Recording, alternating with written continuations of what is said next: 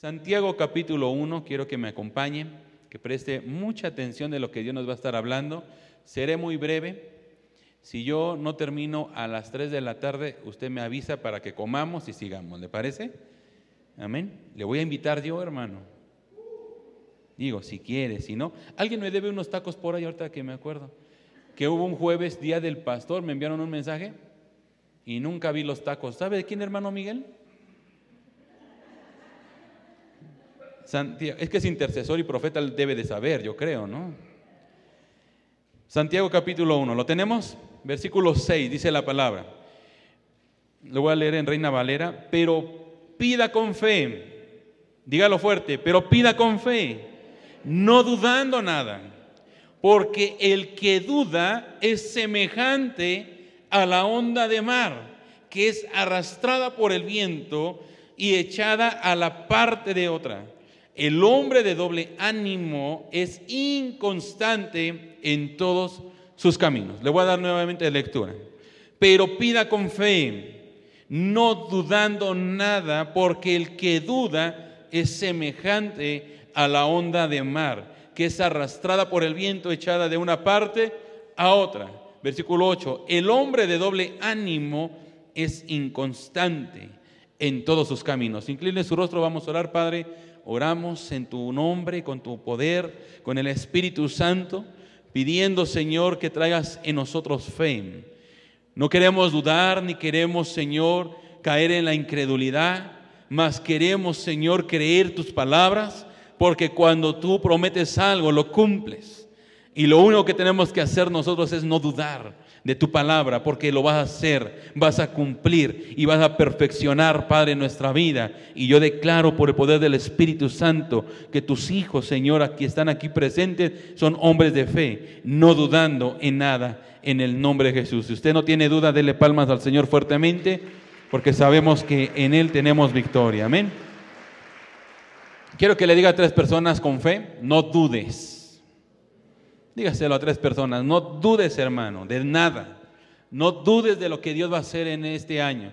No dudes de lo que Dios puede hacer en tu familia. No dudes de lo que Dios puede hacer con tu economía, con tu trabajo, con tu negocio. No dudes. Iglesia, te lo digo nuevamente, no dudes. El tema que hoy vamos a compartir tiene que ver sobre la duda, quitar la duda, aumentar nuestra fe. Probablemente, hermano, uno de los peores enemigos de la fe es la duda. Sin duda, hermano, la duda es el peor enemigo de la fe. Y tenemos que tener alerta nuestros sentidos espirituales porque muchos hermanos dudamos de lo que Dios puede lograr hacer. A veces dudamos de nosotros mismos, si somos capaces de hacer o no hacer cosas. Dudamos de lo que Dios puede hacer en la vida de mi familia. Dudamos que haya un cambio en mi familia, dudamos que haya un cambio en el país. Pero si no lo seguimos dudando, hermano, Dios no puede hacer nada porque nos necesita para hacer. Tenemos que entender eso. ¿Cuántos alguna vez hemos dicho, ¿será posible? ¿Será que Dios pueda hacer? ¿Será que pueda posible que cambie mi esposo o mi esposa? ¿Será posible que pueda volver a emprender un negocio? ¿Será posible que Dios me sane? ¿Cuántos hemos dicho esa palabra alguna vez? O varias veces. Porque algunos hermanos tenemos por costumbre pensar en eso. Pues el tema de hoy, hermano, tiene que ver con eso. Luchar, reprender, cancelar a ese espíritu llamado duda, que puede, hermano, en cualquier momento bloquear tus pensamientos, puede bloquear las promesas y las bendiciones de Dios por no creer lo que Él tiene para nosotros preparado, por no creer lo que Él es capaz de hacer por nosotros.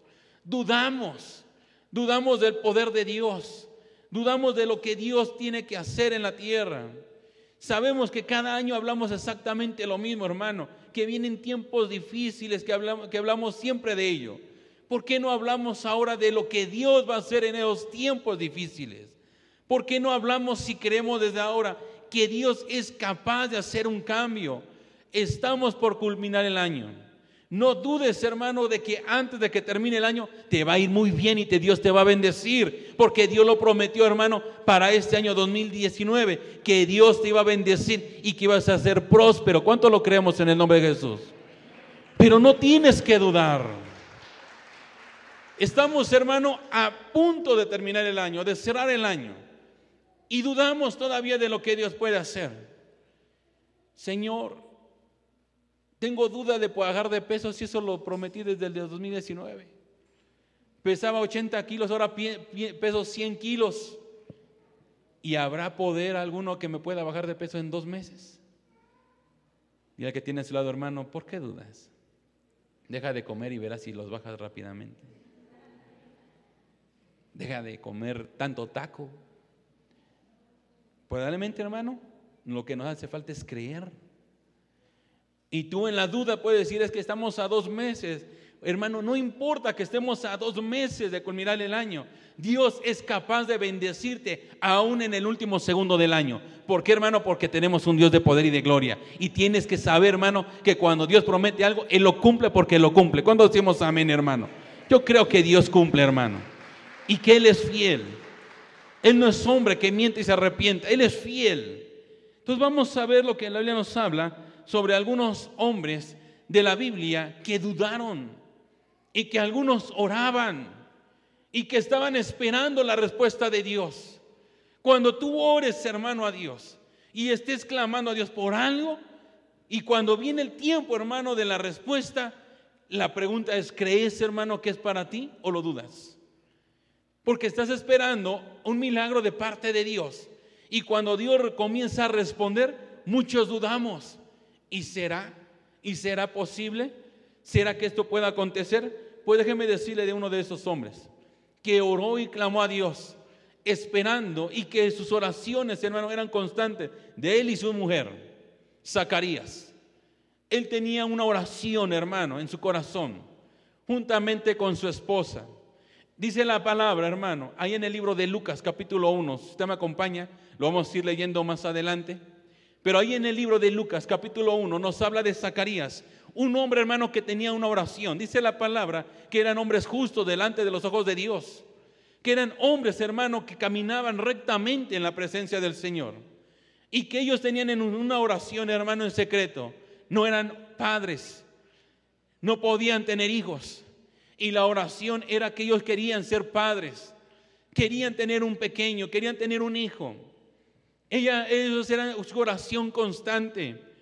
Eran ya mayores de edad, avanzados de edad. Pero la oración seguía esperando el ser padres, esperando el que Dios respondiera. A Zacarías le tocó, hermano, estar ministrando el templo del Señor. Y mientras Zacarías ministraba, el ángel se le apareció a Zacarías.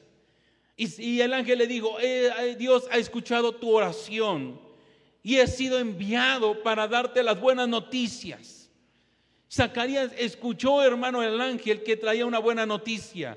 ¿Cuál era la noticia? ¿Cuál era la oración que ellos pedían? ¿Qué querían? Ser padres. Y el ángel les dio la noticia, Dios escuchó tu oración, Zacarías, y tendrás un hijo. ¿Cómo cree que reacciona Zacarías? Yo sé que usted ya lo sabe ahorita por lo que estoy compartiendo, pero él dudó. Zacarías dudó. ¿Cuántas veces has hecho tú eso, hermano? Que tienes una oración constante y cuando Dios comienza a dar luz de esa oración, respuesta de esa oración, cuando tú ves un poco de luz, hermano, es un ángel activando la palabra, ministrando la palabra. Esa luz que tú llegas a ver es el mismo poder de Dios alumbrando tu camino. Y acabamos de leer en Santiago que dice que el hombre de doble ánimo es inconstante en sus caminos por causa de la duda, porque no estás afirmando tu fe, porque dudas del poder de Dios. Quiero que me acompañe el versículo 19. ¿Qué es lo que ocurre en ese momento? Viene Gabriel, hermano, y le dice, yo soy Gabriel, lo voy a leer en versión internacional, yo soy Gabriel y estoy a las órdenes de Dios. Le contestó el ángel, he sido enviado para hablar contigo y darte estas buenas noticias. ¿Cuáles son? Versículo 20, pero como no creíste en mis palabras, las cuales se cumplirán a su debido tiempo, de que se va a cumplir, se va a cumplir, hermano. Dios va a cumplir. Te vas a quedar como mudo. No podrás hablar hasta el día en que todo esto suceda. Te voy a decir algo. Primer punto que vamos a tratar acerca del temas de la duda. Cuando tú, hermano, has orado, has clamado, has visto, porque hermano, la duda viene es porque algo deseas, porque algo pides, algo crees. La duda viene, hermano, cuando tú no estás viendo una respuesta inmediata. O cuando tú crees que es imposible, hermano. Cuando se te detectó a ti algún problema en tu cuerpo y te dicen, es cáncer. Y te dicen, no, yo creo que Dios a mí me dijo que yo soy sano completamente. Y tú tienes una duda, hermano. Viene un problema, viene una consecuencia por no creerle a Dios.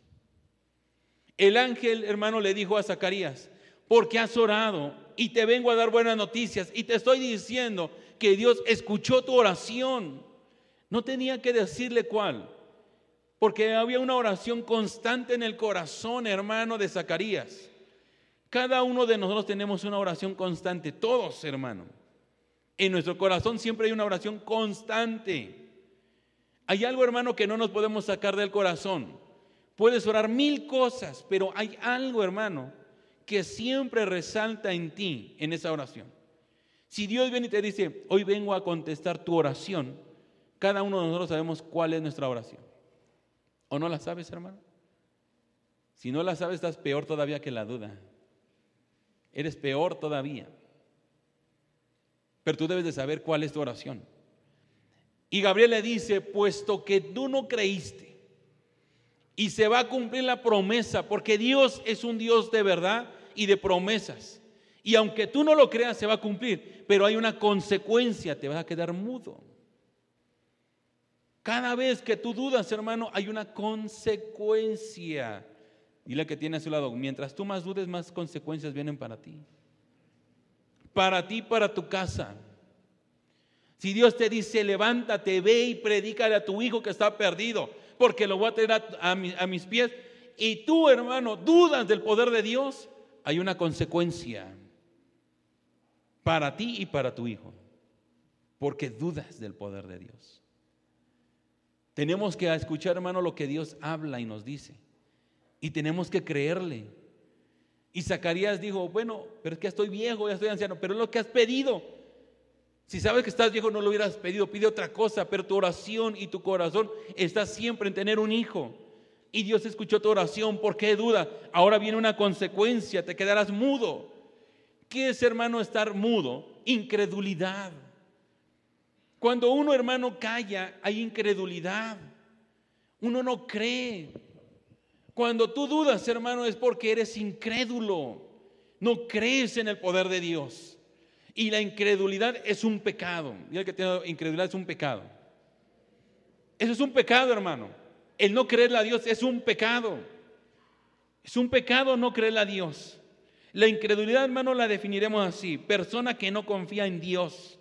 Para algunos, hermano, se llama desobediencia. Y ese es un pecado terrible. No creerle a Dios. Si Dios te envió a algo, créelo.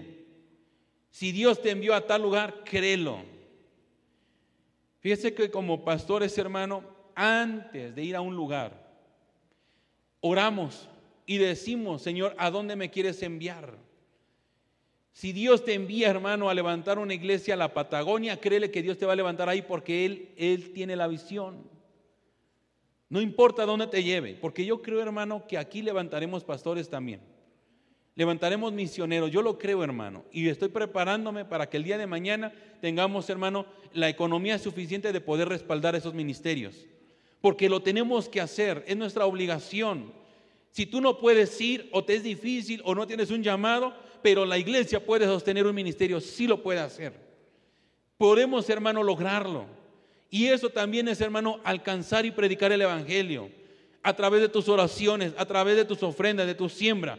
Si este ministerio se ha puesto de pie, hermano, ha sido por hombres y mujeres que han estado ofrendando y han estado orando y clamando y han creído la palabra del Señor.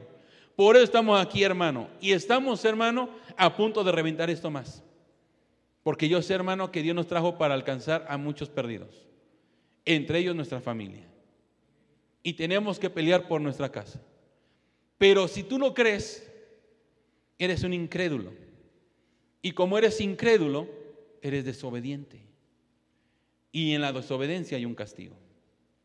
Se llaman consecuencias. dile que tiene a su lado, ten cuidado con la duda, porque trae consecuencias para ti y para tu casa. Graves. Y Zacarías, hermano, se quedó mudo. Si damos cuenta, hermano, cómo Satanás infectó la mente de Eva. En Génesis, hermano, capítulo 3, versículo 1, usted se puede dar cuenta, hermano, cómo viene Satanás e infecta, hermano, la mente de Eva.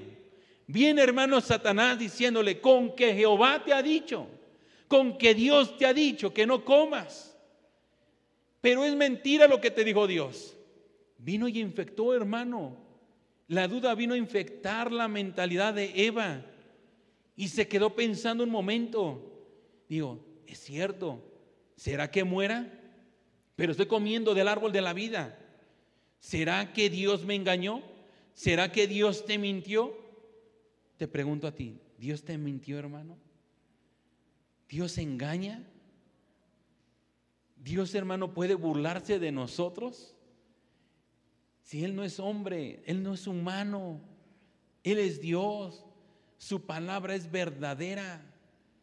Oye, hermano, tenemos que ir, con un notario y papelito habla, con una firma, porque si tú no me firmas un pagaré, yo no voy a creer en tu palabra. Pero antes, hermano, la firma no era necesaria.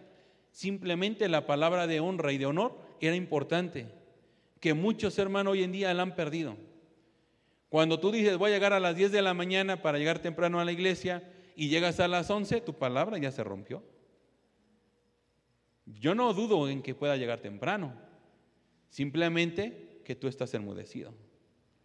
Porque sabe que hace la duda, enmudece las palabras proféticas de nosotros. La duda te enmudece. Cuando tú enmudeces, hermano, ¿cómo pides ayuda a Dios? ¿Cómo clamas a Dios? ¿Cómo pides respuesta de Dios? Viene la duda, hermano, y te inyecta, hermano, esa palabra de duda. ¿Y será caso Dios? Porque viene, hermano, a través de esa infección mental.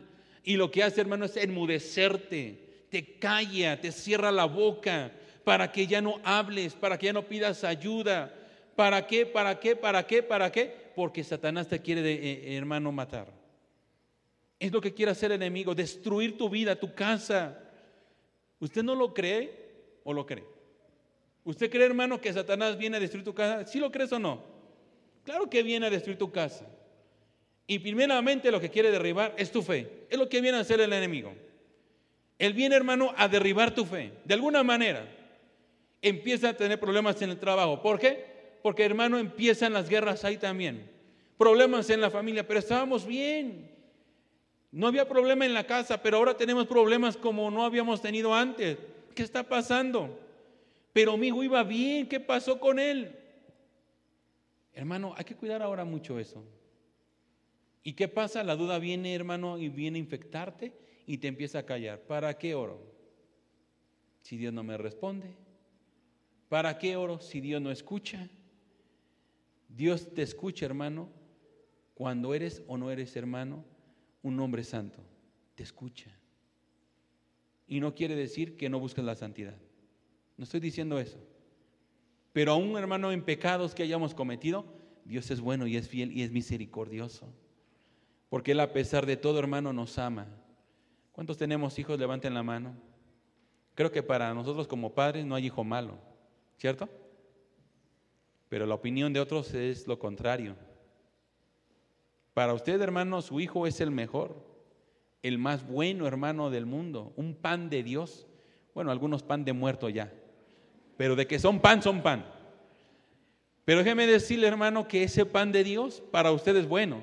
Para otros hermanos que lo conocemos, decimos, ay Dios mío, demonio, salte de ese niño ya, o niño, salte de ese demonio, no sabemos quién es quién, por lo que actúa. Pero usted le deja de dar a su hijo. ¿Usted, hermano, le deja sin comer a su hijo? ¿Usted no lo sigue amando a su hijo a pesar de todo lo que hace? ¿Cree que Dios no hace lo mismo con nosotros? que a pesar de que pecamos, que lo ofendemos, que dudamos de Él, no nos sigue amando y nos sigue bendiciendo? ¿No es ese Dios al que no los predicamos y al que conocemos? ¿No es ese Dios así? ¿O estoy mintiendo acaso también yo? ¿Yo miento, hermano, acaso? ¿De que Dios, hermano, es injusto? ¿Miento, hermano, de que Dios no nos escucha? ¿Acaso estoy mintiendo, hermano? ¿No Dios al que creemos, hermano, y adoramos es un Dios que cumple?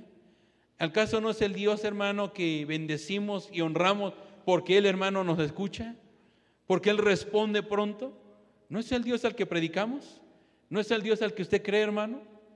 Zacarías, ¿no acaso era el Dios al que estaba sirviendo en el templo y adorando? Y dudó. Pero el ángel le dijo, hay una consecuencia, Zacarías, te quedarás mudo, pero se va a cumplir la promesa de Dios. Tenga mucho cuidado en dudar de la palabra de Dios, porque puede llegar la incredulidad. Por favor, dígale a tres personas, ten cuidado de dudar, ten mucho cuidado. Entonces Zacarías, hermano, se quedó callado, enmudecido. Vamos con un segundo personaje que la palabra nos enseña y nos dice, lo mismo, hermanos, sobre un hombre que dudó. Cuando a veces, hermano, viene la duda en nuestra vida, también vienen consecuencias, hermano, y las consecuencias arrastran muchas cosas. No todo el tiempo, hermano, estaré yo cerca de usted, ni todo el tiempo, hermano, estará un hermano ni su familia. Habrá momentos, hermano, que usted tendrá que salir adelante. Pero cada uno de nosotros, hermano, tenemos una historia de vida. Cada uno. Cada uno me puede contar y nos puede testificar de lo que Dios ha hecho en usted. Pero también, hermano, podemos tener alguna historia que estamos pasando en este momento, que son problemas en la vida y que, hermano, tienes que salir adelante. Y solamente Dios es el único que te puede rescatar. Es el único. ¿Por qué? Porque en la barca donde tú puedes estar, que es tu casa, tu familia, no siempre va a estar tu padre o tu madre. No siempre va a estar tu familia para levantarte. Hay momentos, hermano, donde Dios va a permitir que estés solo juntamente con Él para que te puedas levantar. Pero crees, hermano, que en esos momentos donde estás en soledad, cuando tú crees estar vacío, que no hay nadie cerca de ti, que no hay apoyo de nadie, hermano, ¿tú crees, hermano, o dudas de que Dios puede estar ahí contigo? ¿Cuál es tu pensamiento? Cuando tú, hermano, en un problema de familia, en un problema de casa, y levantas tú y dices, Señor, ayúdame. ¿Cuántos hemos, hermano, gritado hacia el Señor? Yo le he dicho en muchas ocasiones. Le he gemido y le he dicho, Señor, ayúdame. Te necesito. ¿Cuándo, hermano? ¿Cuándo has visto, hermano, que Dios no responde? ¿Cuándo no has visto? Dios responde en esos momentos más difíciles. Y más, hermano, cuando viene un grito de ayúdame. Dios, hermano, inmediatamente se activa, va y rescata tu alma, va y rescata tu vida, va y rescata tu ser. Siempre va y corre, hermano, ante ti. Vemos un segundo personaje, Mateo capítulo 14. Ahí vemos a Mateo. Vemos, hermano, que Jesús envía a los discípulos ir adelante, que pasen al otro lado del mar. Los envía, hermano, a que puedan seguir el camino, mientras él subió nuevamente al monte a orar. Y en el camino, hermano, la tempestad se levanta. Empieza a golpear fuertemente, hermano, a la barca de los discípulos. Muchas veces, hermano, cada uno de nosotros pasamos tormentas en la vida, circunstancias difíciles que se levantan en contra tuya. Yo sé, hermano, que el enemigo va a buscar derribarte antes de terminar el año. Eso va a querer hacer. Que no creas y no confías que Dios pueda hacer algo para terminar el año. Y se va a levantar en contra tuya. No es profecía, no es un decreto, es una señal de alerta, hermano es el momento de tener nuestras expectativas ahora mayormente. Por eso, hermano, era tiempo de oración. Jesús nos está diciendo, mantente alerta, mantente alerta de lo que viene. La tormenta, hermano, se va a levantar. No lo dudes. Se va a levantar de alguna manera la tormenta. Se van a levantar en la familia, se van a levantar en el trabajo, se van a levantar en el negocio. Emocionalmente se va a levantar. Un espíritu de enfermedad puede llegar a tu vida. Eso puede pasar, hermano. Y a esos discípulos, hermano, transcurriendo, ellos escucharon y obedecieron. Ellos, hermano, iban pasando del otro lado. Pero la tormenta, hermano, se levantó hacia ellos. Viene la tempestad y comienzan a gritar, Señor, ayúdanos, auxilio, nos hundimos. Y muchos hemos gritado así. Y viene el Señor y se presenta, acudiendo, hermano, a la voz de sus discípulos que estaban en peligro. Y le dice, no teman, hijos, no teman, aquí estoy yo. ¿Cuántos, hermanos, en esos momentos de angustia Dios se ha presentado y te dice, no temas, confía, aquí estoy yo. No dudes del poder de Dios, no dudes de lo que Dios va a hacer. Iglesia, cree que Dios es un Dios de poder que camina sobre el mar y que Él puede detener la tormenta y que Él puede detener la tormenta de tu familia, de tu enfermedad, del trabajo. Él es bueno, hermano. Pero créele al Señor. Viene la tempestad. Versículo 30. Pero al ver el fuerte viento, Jesús llamó a Pedro al salir de la barca. Pero el fuerte viento dice que al verlo, Pedro tuvo miedo y comenzó a hundirse, dando voces diciendo, Señor, sálvame. Al momento Jesús extendió la mano, asió de él y le dijo, hombre de poca fe, ¿por qué dudaste? Si Dios, hermano, ya fue a tu rescate, si Jesús, hermano, escuchó las voces de los discípulos y le dijo, no teman, hijo, aquí estoy yo. Y Pedro, hermano, le dice, si eres tú, déjame ir contigo. Y le dice, ven, cree que puedes venir conmigo, camina sobre el mar, camina sobre los problemas, camina ante toda situación. Tú pasas desapercibido de eso, tú caminas sobre los problemas. No hagas caso de los problemas, no hagas caso de las tormentas. Ven y camina. Pedro comenzó a caminar y dice que se comenzó a hundir y que comenzó a dar nuevamente gritos de auxilio, ayúdame que me ahogo. Y él lo levanta, hermano, él lo levantó nuevamente y le dijo, ¿por qué has dudado, hombre de poca fe? Y el que tiene a su lado, ¿por qué dudas, hombre de poca fe? ¿Por qué dudamos? ¿Por nuestra poca fe? Tu fe tiene que ser probada de alguna manera. Y la mejor manera, hermano, es en las tormentas. El mejor momento de probar nuestra fe, hermano, es en esas circunstancias. Si Dios te dijo que te ibas a bendecir antes de terminar el año, hermano, Así va a ser, hermano. Dios te va a bendecir en el nombre de Jesús. Y déjame decirte algo, que Dios es tan bueno. Que Dios, hermano, es tan bueno. Que estamos, hermano, a punto de terminar el año y probablemente no estás viendo un año bien.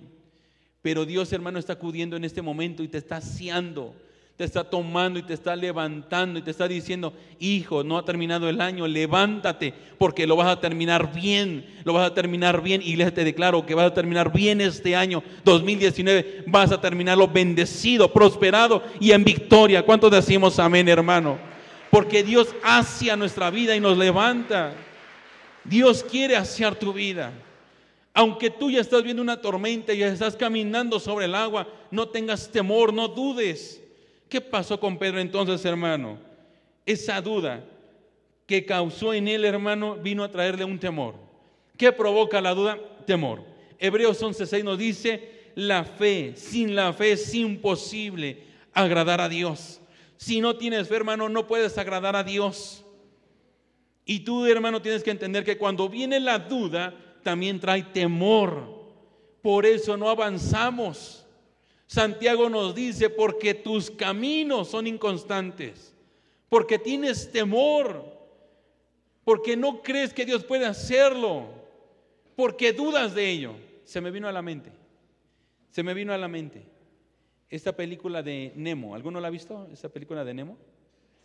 Cuando le dicen, ¿verdad? Que tiene que pasar, que le decían, no, por alguna manera tienes que pasar por esa abertura y no, no cruces por arriba. Él vio, hermano, que era más difícil este pequeño animal, que era más peligroso ir por esa abertura cuando bien puede ir tranquilamente por arriba.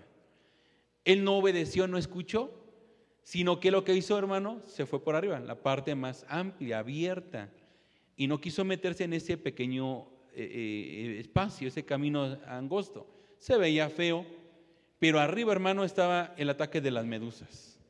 Salieron con vida pero bien pudieron haber evitado un problema mayor si hubieran hecho caso y se hubieran ido por el camino que les habían indicado. A veces Dios hermano actúa de esa manera. Dios te dice en qué camino hay que ir, pero Señor, es un camino peligroso, es un camino oscuro. Es que ahí me han contado tantas cosas. Me han dicho tantas cosas de ese lugar, de lo que tengo que hacer, lo que no tengo que hacer. Mejor me voy por este camino. ¿Por qué no caminas por esos lugares? Porque tienes temor. Porque tienes miedo. ¿Quién va contigo? ¿No Jehová de los ejércitos, hermano? Y con la compañía de ángeles peleando a favor tuyo. Cuando tú caminas en un camino, hermano, dice la palabra en, el Salmo 23, aunque yo ando en valle de sombra de muerte, no temeré mal alguno, porque tú estarás conmigo.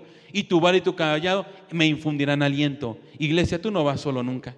Tú vas con Jehová de los ejércitos y con un ejército, hermano, que acampa alrededor tuyo. Y aunque caigan a tu lado mil y diez mil a tu diestra, más a ti no llegará, porque Dios te levantará. ¿Cuántos decimos amén, hermano? ¿Por qué dudas?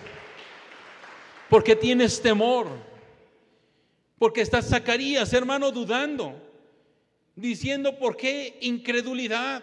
Pero ahora vemos a un Pedro, hermano, que tiene temor si ya está caminando sobre el mar y viene un temor, dudó del poder de Dios. No dudes, hermano, no dudes de lo que Dios tiene que hacer contigo. Hebreos 11:33 dice, por fe conquistaron reinos, por la fe hicieron justicia por la fe alcanzaron promesas, por la fe taparon boca de leones, hermano.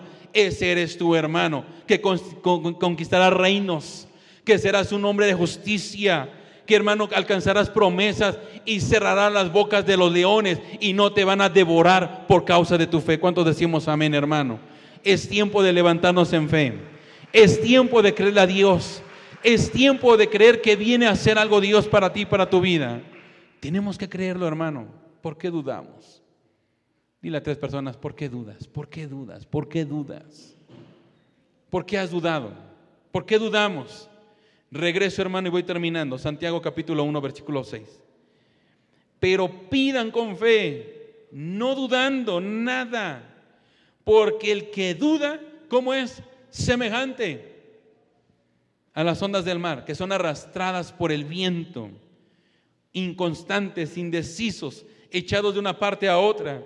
El hombre de doble ánimo. ¿Sabe por qué hay hombres de doble ánimo? Porque dudan de quiénes son. Esos que les llaman, hermano, bipolares, ¿verdad? Que ahorita estás bien, mañana estás mal.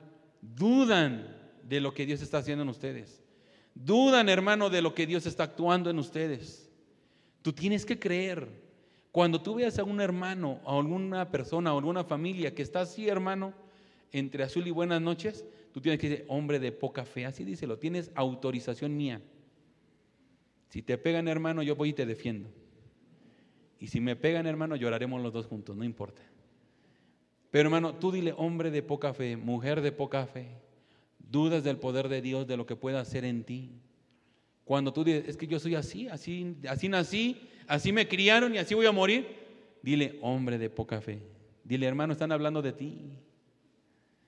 Porque somos hombres de poca fe. Porque no creemos en el poder de Dios. No creemos lo que Dios es capaz de hacer.